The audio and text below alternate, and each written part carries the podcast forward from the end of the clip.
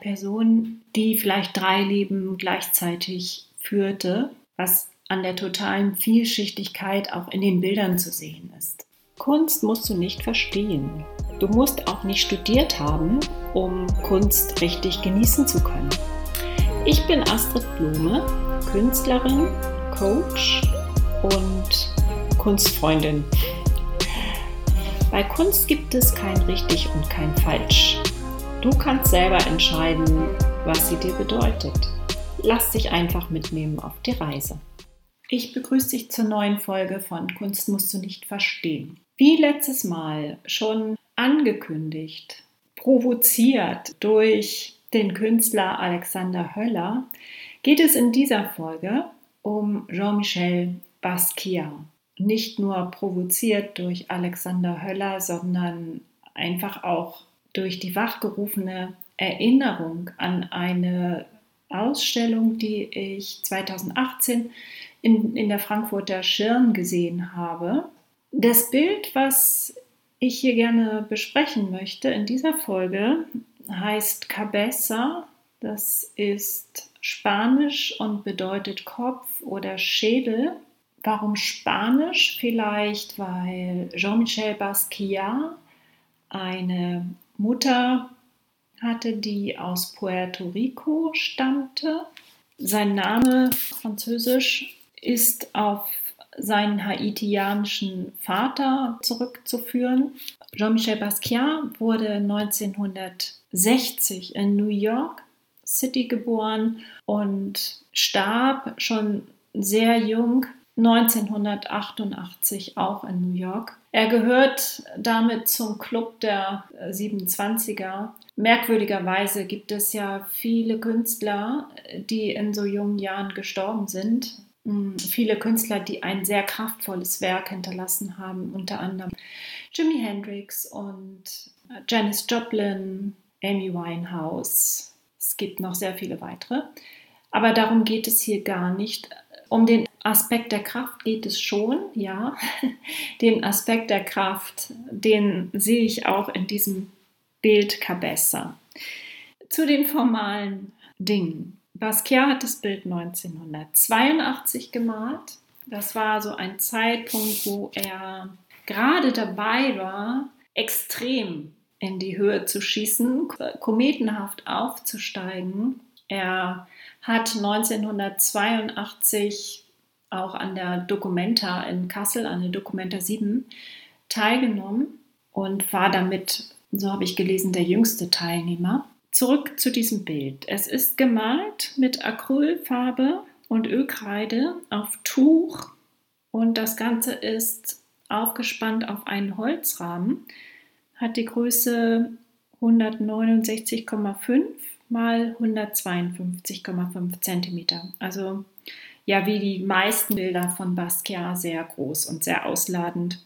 Das Besondere an diesem Bild ist, dass man den Rahmen an zwei Seiten sehen kann. Oben und unten ist dieses Tuch um das Holz herum gewickelt, umgeschlagen, aber rechts und links sieht man die Verspannung noch, die Fäden, wie sie die Leinwand um den Rahmen herum spannen. Das ist natürlich auch ein gestalterisches Element. So sieht auch das, was dargestellt ist, so aufgespannt und zerrissen oder extremen Kräften ausgesetzt aus. Ich sehe hier einen Oberkörper einer schwarzen Person, dargestellt ungefähr bis zum Bauchnabel. Der Kopf ist sehr groß dargestellt, der Hals sehr dünn, alles weitere unterhalb des Halses ist schmal. Die Schultern sind genauso ausladend wie der Kopf.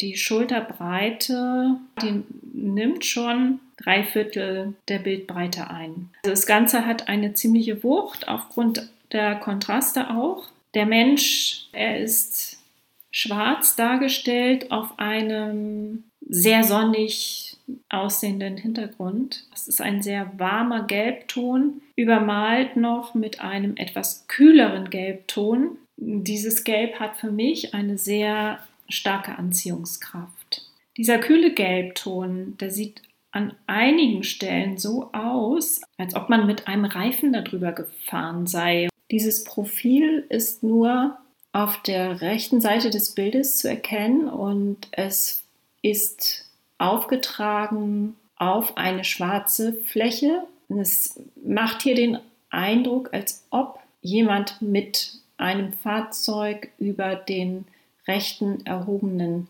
Arm gefahren sei. Also von der Person aus gesehen ist es der linke Arm. Was sehe ich noch? Das Ganze ist mit vielen zeichnerischen Elementen versehen. Der Kopf ist so ein bisschen locker aus der Form geraten und ist begrenzt durch schwarze und blaue Linien. Dann sehe ich Haare angedeutet, die auch zu einer Seite nur hinstehen, gezeichnet mit Ölkreide wahrscheinlich. Dann ist sehr auffällig das Gesicht, das mit Weiß und Rot gemalt ist. Ein Teil des Gebisses ist mit Gelb-Orange dargestellt. Eine Linie zieht sich von der Oberseite des Schädels über die Nase, eine Wangenseite durch den Hals, die Schulter, den Arm bis hinunter zum Bauch auf der linken Seite der Person. Auf der rechten Seite ist so etwas zu erkennen wie eine Leiter oder eine Antenne innerhalb des Oberkörpers. Ich sehe auch ein inneres Organ, könnte so etwas wie ein Darm sein, aber dafür liegt es viel zu hoch. Dann sehe ich einen Kreis im Hals, sieht aus wie ein Kloß im Hals. All das zeigt mir auch die Sensibilität, die Basquiat wohl gehabt haben muss, wenn ich jetzt dieses Element, was so aussieht wie eine Antenne, wirklich als Empfänger, als Antenne sehe, als seine eigene Wahrnehmung und dann auch diese Verbindung zu dem Darm, der ja auch ein sehr sensibles Organ ist und sehr genau auf das reagiert, was bei uns auch im Unterbewussten abläuft. Es sieht fast so aus, als ob all das auch eine Verbindung nach oben hätte, also zum Kopf. Der Darm, wenn es so etwas wie ein Darm überhaupt ist, sieht hier so aus, als ob es ein Pendant wäre zum Gehirn. Und man hat ja nun auch festgestellt, dass Darm und Hirn sehr eng zusammenarbeiten und stark miteinander verknüpft sind über den Vagusnerv. Auf jeden Fall zeigt mir dieses Innere der Person, dass da eine ganz starke Sensibilität gewesen sein muss. Und wenn man dann diese Reifenspuren dazu sieht, also dieses überfahren werden und nicht berücksichtigt werden, überhaupt die ganze Würde dieses Menschen ist völlig übergangen worden. Das drückt sich hier aus in meiner ganz persönlichen Wahrnehmung. Gehe ich nochmal zurück zu den Augen, die sehen weit aufgerissen aus. Ein Auge ist rot umrandet, das andere weiß. Die rote Linie zieht sich von der linken Augenbraue über die Nase zum rechten Auge, dann runter zum Mund könnte die Unterlippe sein, die begrenzt wird durch diese rote Linie. Ja, das Rot findet sich auch in den Pupillen der Augen wieder. Dann sehe ich einen Begriff auf der linken Brustvorderseite A-O-P-K-H-E-S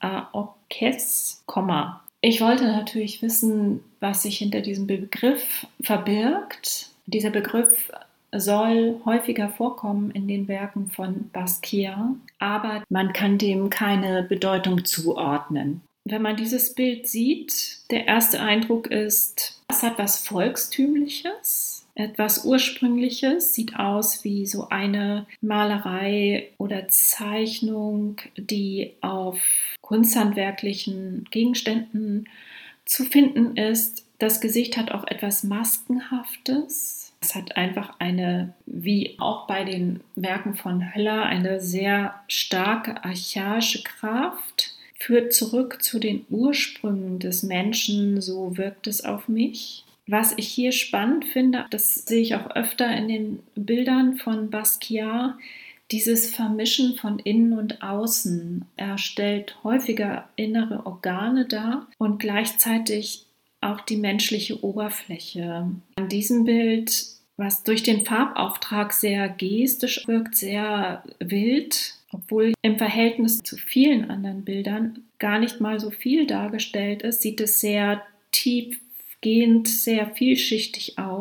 Er hat offensichtlich auch in mehreren Schichten gearbeitet. Durch diese Verbindung von Flächen und Linien, durch diese kontrastreichen Farben, durch diese klaren Farben hat es eine sehr starke Wirkung auf mich. Das Ganze wird durch diese Verspannung noch unterstützt, durch diese Verspannung mit dem Rahmen. Wie ein Segel ist es aufgespannt. Das Bild ist im Übrigen hochformatig. Das hatte ich noch gar nicht gesagt. Warum sich Basquiat auf den Schädel im Titel nur bezieht, beim ersten Blick auf dieses Bild fiel mein Augenmerk auch auf den Kopf, auf den Schädel.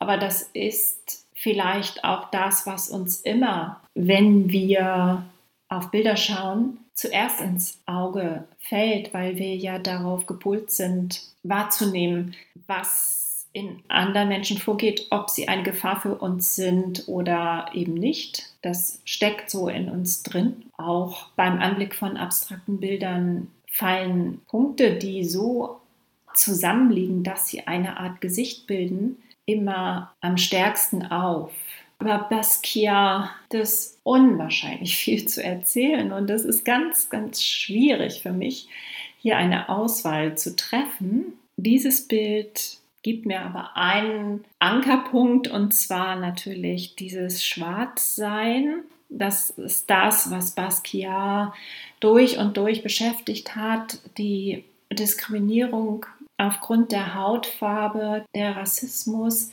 dieses für primitiv gehalten zu werden, dieses Affenähnliche, dieses benutzt werden, all das schreit im Grunde aus seinem Werk hervor und hat wahrscheinlich auch dazu geführt, dass er so eine entfesselte Kraft in sich hatte, die ihn dazu brachte, unermüdlich zu malen. Es gab wohl kaum Momente, in denen er nicht gemalt hat. Er hat ein sehr, sehr, sehr intensives Leben geführt, was eben nicht nur aus Malerei bestand, sondern auch wohl ganz viel aus Musik. Er war selber auch sehr musikalisch, spielte Klarinette zum Beispiel, ließ sich auch von klassischem Jazz inspirieren. Auch da stellte sich die Frage, woher kommt das alles? Und Jazz ist die Musik der Schwarzen, was mir da heute dazu einfällt, ist dieser Begriff kulturelle Aneignung.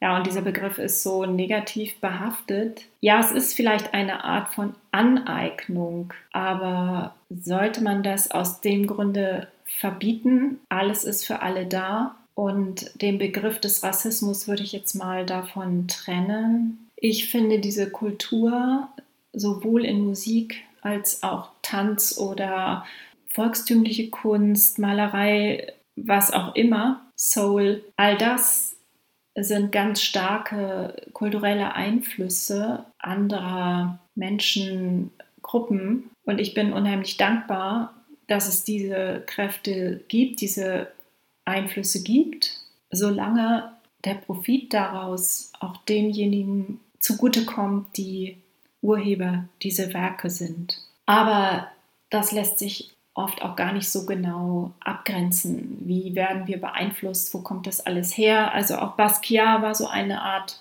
ja, er hat im Grunde alles inhaliert, was ihn damals umgab, zu Beginn der 80er Jahre in New York. Aus allen Medien, Musik, Fernsehen, das Leben auf den Straßen, alles. So werden auch seine Bilder immer komplexer und immer voller. Er übernimmt Zeichen aus der Werbung oder Logos und Schriftzüge und arbeitet auch mit Wiederholungen. Die Schrift ist Element in vielen Bildern. Er arbeitet auch collagenhaft und versucht all das, was ihn so umgibt und beeinflusst, zusammenzubringen. Und das drückt dieses wahnsinnige Lebensgefühl in der Zeit einfach aus. Und ich glaube, das ist auch der Grund dafür, dass diese Bilder so bekannt und berühmt geworden sind, weil sie diese Lebenskraft ausdrücken, aber auch ehrlich sind und die Schattenseiten einfach nicht verschweigen. Es ist nicht einfach nur eine Konzentration auf die Sonne und Lebenskraft, sondern ja, die Lebenskraft besteht ja auch aus Schattenseiten. Und all das fasst Basquiat so wunderbar zusammen in seinen Bildern. Ich sehe da immer auch den Tod mit in seinen Bildern, vielleicht auch durch diese schädelartigen Zeichnungen, durch die inneren Organe, durch diesen brutalen, auch aggressiven Strich, den er hat. Da ist was Besessenes dabei. Er hat wie besessen gemalt. Er hat oft auch unter Drogen gemalt.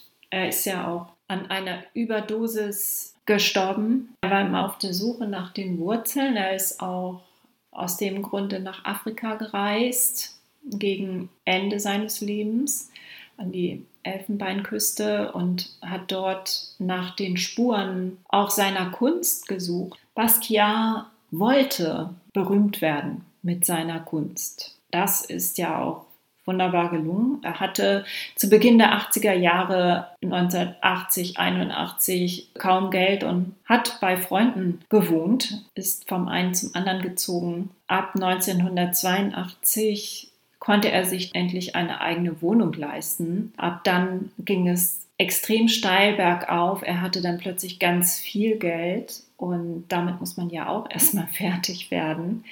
Mit diesem Erfolg geht es unendlich so weiter. Das ist dann die Frage. Und irgendwann, auch schon zu Beginn der 80er Jahre, traf Basquiat auf Andy Warhol, der damals schon auf dem absteigenden Ast war, ganz salopp ausgedrückt. Beide haben sich wahrscheinlich etwas voneinander versprochen. Sie haben sogar auch zusammen Bilder gemacht, gemalt. Es wird viel darüber gesprochen, über diese Verbindung zu Warhol, wer nun wen ausgenutzt hat und ob überhaupt Ausnutzung im Spiel war. Aber letztendlich geht es in dieser Podcast-Folge nicht darum. Es geht um das Ergebnis, um die Kunst und Menschen tun sich zusammen, um sich zu inspirieren.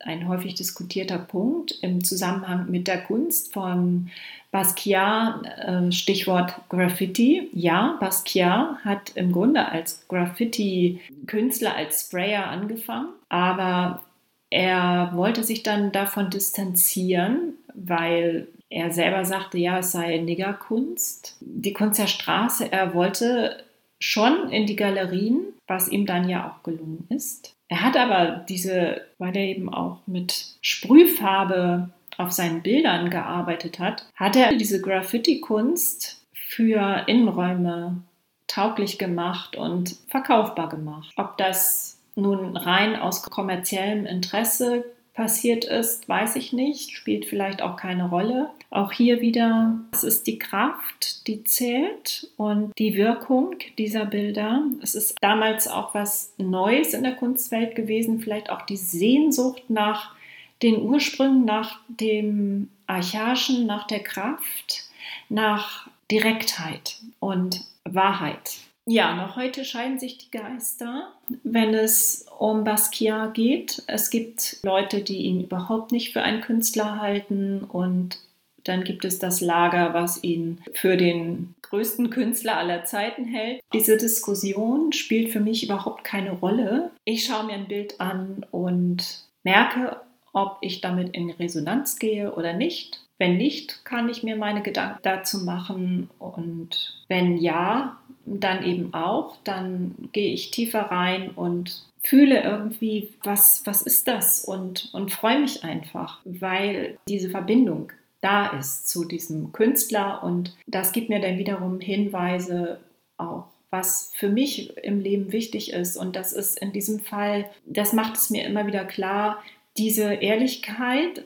ja, das auszudrücken, was in mir steckt. Das passiert bei mir auf eine ganz, ganz andere Weise als bei Basquiat natürlich. Aber daran erinnere mich diese ganz archaischen Darstellungen. Ich denke immer noch wieder über die letzte Podcast-Folge nach. Da ging es ja um das Bild Pavia 01 von Alexander Höller. Und ich denke immer wieder über dieses Thema Ausnutzung nach hat Alexander Höller mit Absicht diese Werke von Basquiat herangezogen, um in diesen Strom der Popularität zu gelangen. Diese Frage darf ich gar nicht stellen. Auch da geht es nur um das Bild. Da geht es nur um das Bild, denn jeder ist ja Einflüssen ausgesetzt, so auch Basquiat. Er hat ja auch sehr, sehr viel ja, ich habe in einem Interview gehört oder in einem Filmchen gehört, gesampelt. Das ist ein guter Ausdruck dafür. Man bedient sich der Elemente im Umfeld und destilliert etwas Neues daraus. Das ist vielleicht, was mich zu dieser Frage gebracht hat bei Alexander Höller. Die Frage ist, glaube ich, eher, ist das wirklich sein eigener Ausdruck? Das ist das, was ich in Frage stelle.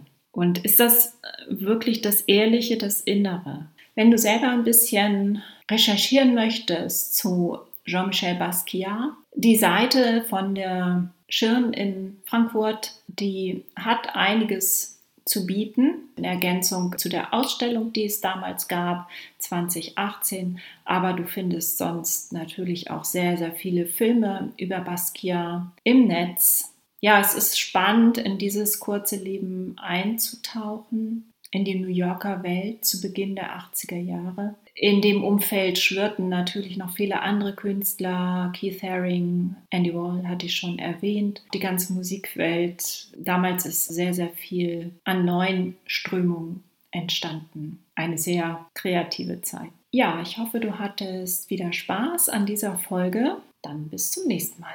Meine eigenen Bilder findest du im Netz unter www.astridblome.de, auf Instagram und teilweise auch auf meinem YouTube-Kanal Alles in Farbe. Dort erfährst du auch, wie ich arbeite, also etwas über meinen Prozess, über die Techniken, die ich anwende und ja, du bist eingeladen, natürlich selber kreativ zu werden.